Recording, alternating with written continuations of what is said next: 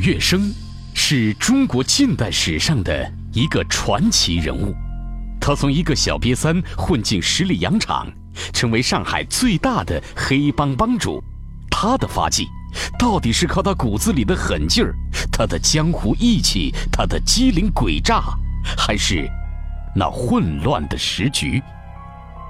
飞扬为您播讲《乱世枭雄》杜月笙。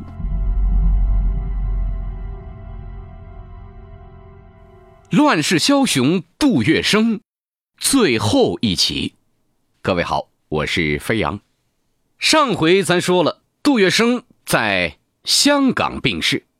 回顾杜月笙的一生，可谓是上海青帮的一代大佬，一生叱咤上海滩。不但出入黑白两道，游刃于商界、军界和政界。而且呢，他的触角还伸向了金融界、工业、新闻报业、教育等多个领域。当然，您肯定要说了，飞扬是不是还单独少了一个领域啊？没错，慈善领域。各位，在那个兵荒马乱的年代里边，杜月笙还有一个让人津津乐道的职务，什么呀？中国红十字会的副会长。您可能会觉得，哟，这杜月笙还有这样的一段经历啊？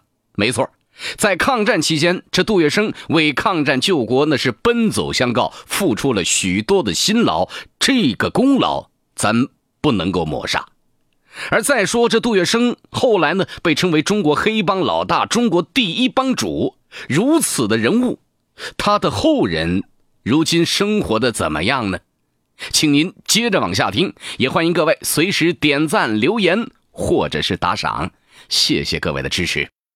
话说这杜月笙啊，前后呢有五位太太，十个子女，哈，幸亏那会儿没有实行计划生育，是吧？要不然的话，这社会抚养费那得老大一笔了。当然了，如果赶在二零一六年这二孩放开了，估摸着这事儿又好办一些。哈哈，扯远了，我们来看看这大太太名叫沈月英。没有生育，领养了一个孩子，名叫杜维帆。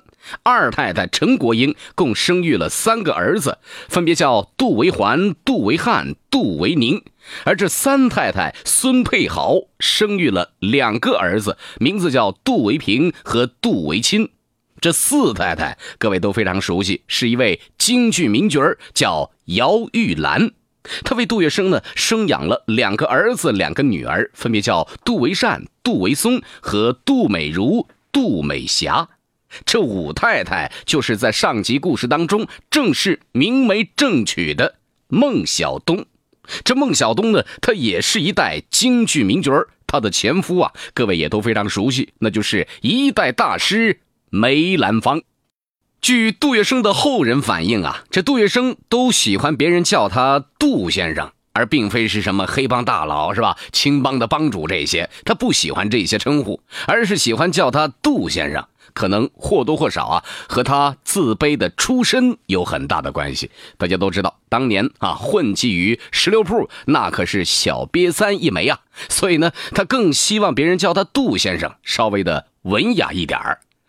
而据杜月笙的女儿杜美如曾经接受媒体采访的时候呢，透露了一个细节，说她见过在电影《建国大业》里边扮演杜月笙的冯小刚啊。大家都知道这冯导啊，当今电影界响当当的人物啊。这杜美如就评价啊，说这演的挺像啊，样子也挺像，不过有一点那是不像的。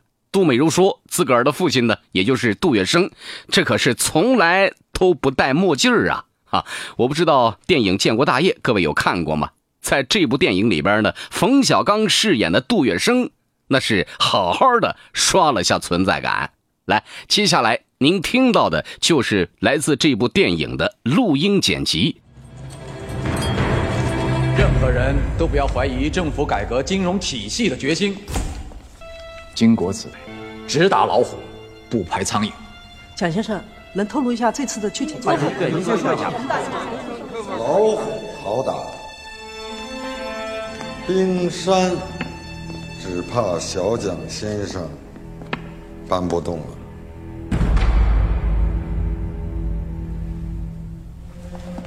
这位先生是？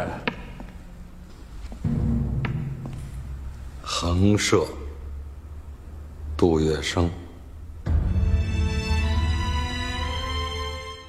在杜月笙的女儿杜美如的记忆当中啊，杜月笙对子女的教育是非常重视的，严格要求他们的学业，严禁呢沾染任何的烟赌娼，是吧？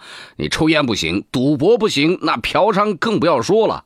但是这些个事儿，这杜月笙在这个风花雪月的场合当中，那是沾染了不少。当然，他也深知这背后的毒害，是吧？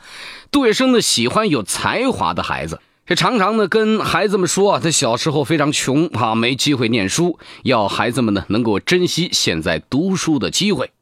儿子杜维帆呢有一次这考试逃掉了，然后被这杜月笙给抓牢，狠狠的甩了两耳光。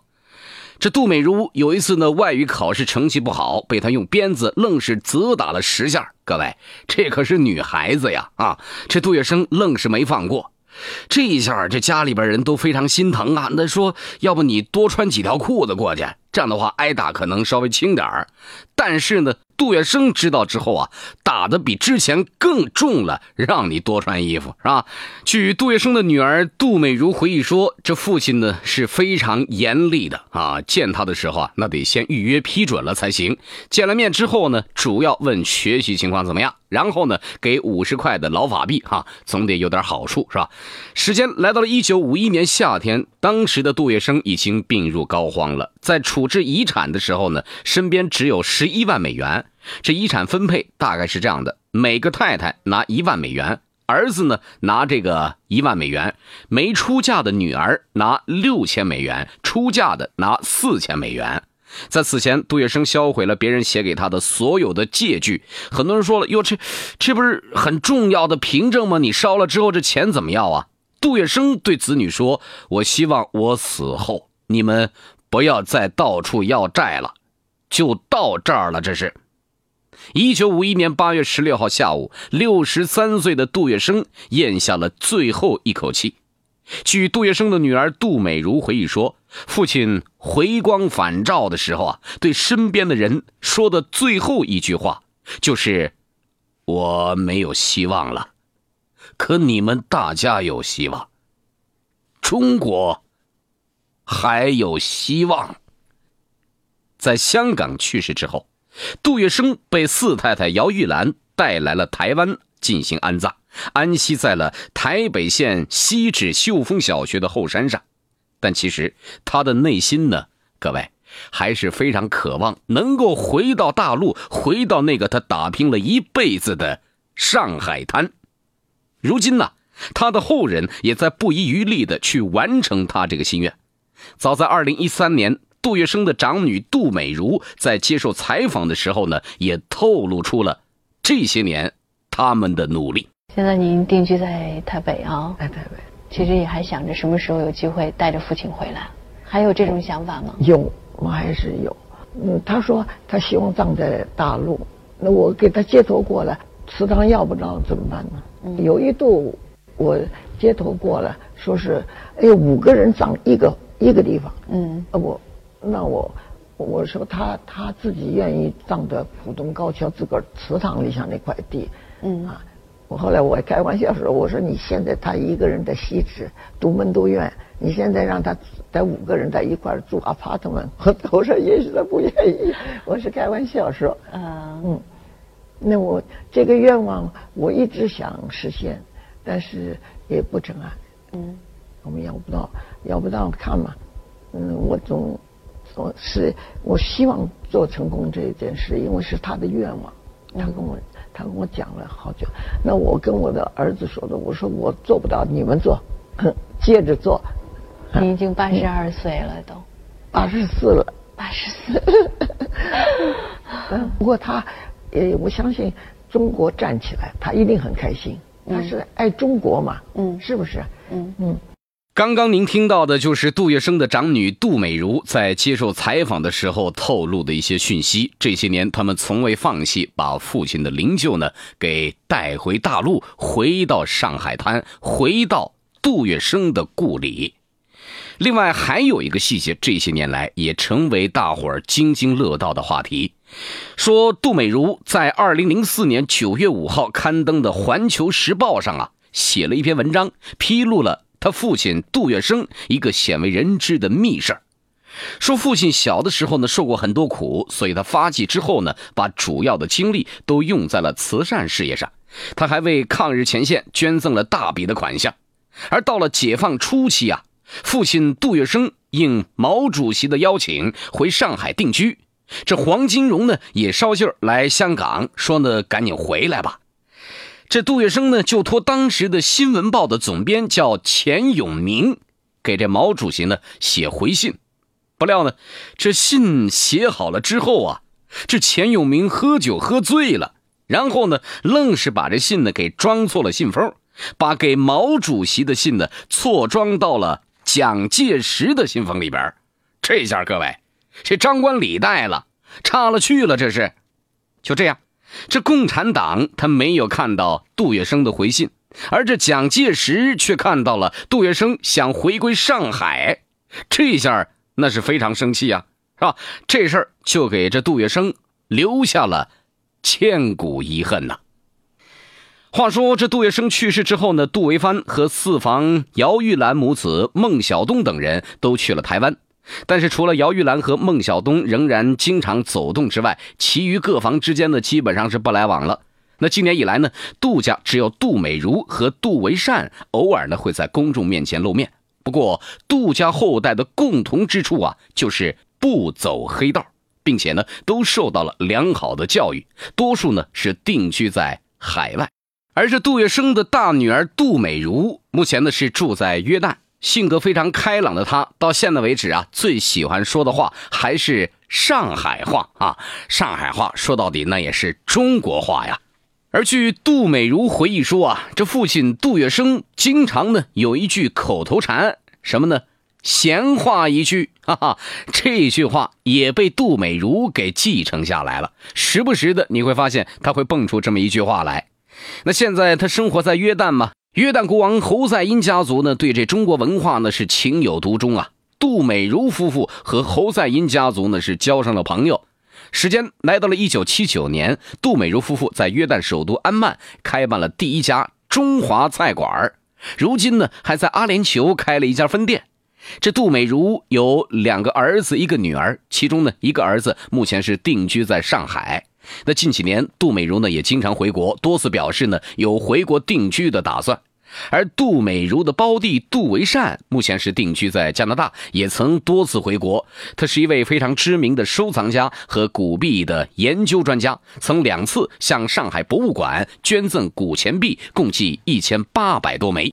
啊，这基本上算是杜月笙后人如今的生活状况了。再说这杜月笙和他的时代，各位已经成为了过去。作为旧上海传奇中的传奇，杜月笙在某种程度上呢，代表了当时一部分闯荡上海滩的年轻人的梦想。不过，梦想啊，总是和虚幻连接在了一起。也许就连杜月笙的家人后代，也从未真正的走进过他。而杜月笙留在很多现代人心目当中的，不过是上海滩之类的影视剧所刺激起来的。想象罢了。